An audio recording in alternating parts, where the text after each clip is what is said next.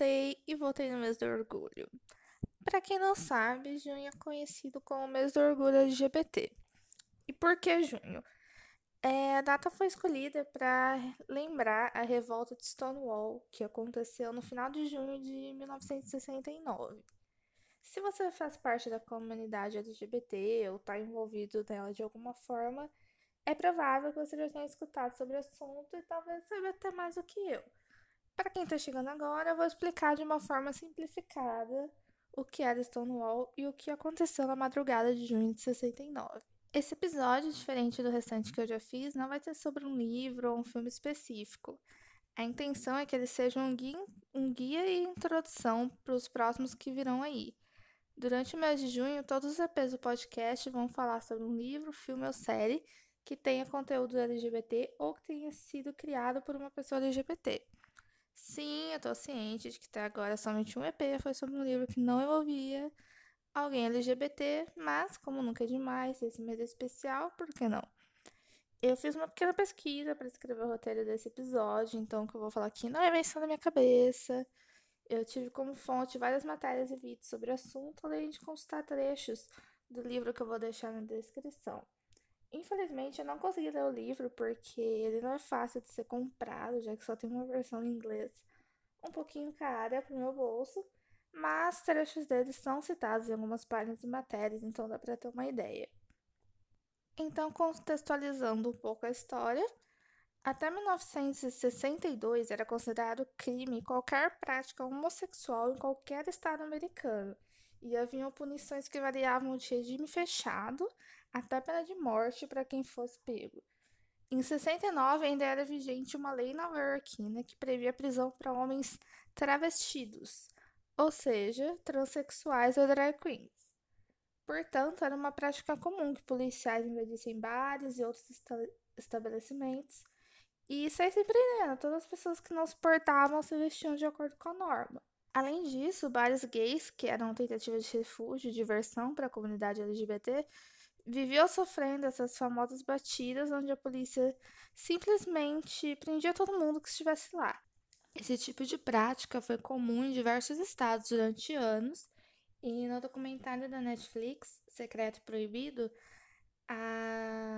as senhorinhas que fazem parte, né, contam a história delas como um casal lésbico, relembram como quem fosse pego nesse tipo de situação Além de enfrentar uma noite a mais na cadeia, tinha seu nome publicado no jornal, expondo a prisão e o motivo.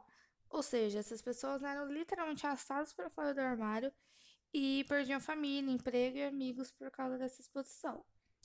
Tendo então esse contexto em mente, o bar Stonewall Inn, no bairro de East Village, em Nova York, era conhecido como ponto de encontro para gays, lésbicas, trans e drag queens. O bar, obviamente, sofria batidas constantes mesmo com as propinas que os donos, boatos que o bar pertencia à máfia, pagavam para a polícia. Os relatos dizem que na noite de 28 de junho de 69, os frequentadores do bar estavam se divertindo, tudo normal, quando novamente a polícia entrou com o mandato e começou a prender quem estava lá. É, dizem que a polícia estava sendo agressiva, quebrando garrafas de bebida e prendendo mais de 13 pessoas. É, os registros dizem que a revolta começou em torno da 1h20 da madrugada, incitada quando Storm, uma mulher lésbica fora dos padrões de feminilidade, atacou os policiais que tentaram prendê-la. A partir daí começou a pancadaria geral. O David Carter, autor, fala no livro Stonewall: Os Levantes que Acionaram a Revolução Gay. Esse título está traduzido porque só tem versão em inglês que haviam três pessoas conhecidas como sendo a vanguarda que levou esse levante, e uma delas é a conhecida Marsha P. Johnson. Nesse livro, ao contrário do que é dito em algumas fontes, a Marsha, uma mulher trans e drag queen, não teria começado um levante. Um trecho retirado do livro é, mostra que o autor entrevistou a Marsha e que ela disse que chegou apenas duas horas da manhã no bar, quando o levante já havia começado.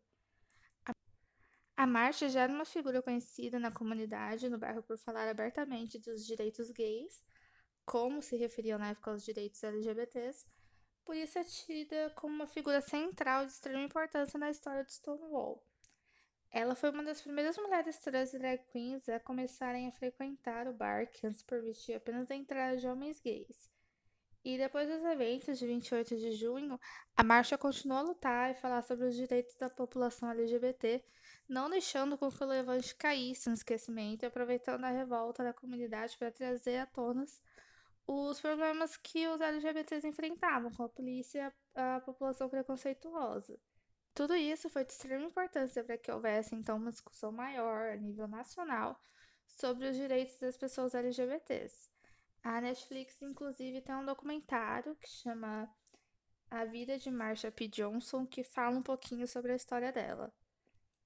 E é por isso que junho é o mês das gays, da sapatão, das bis, das trans.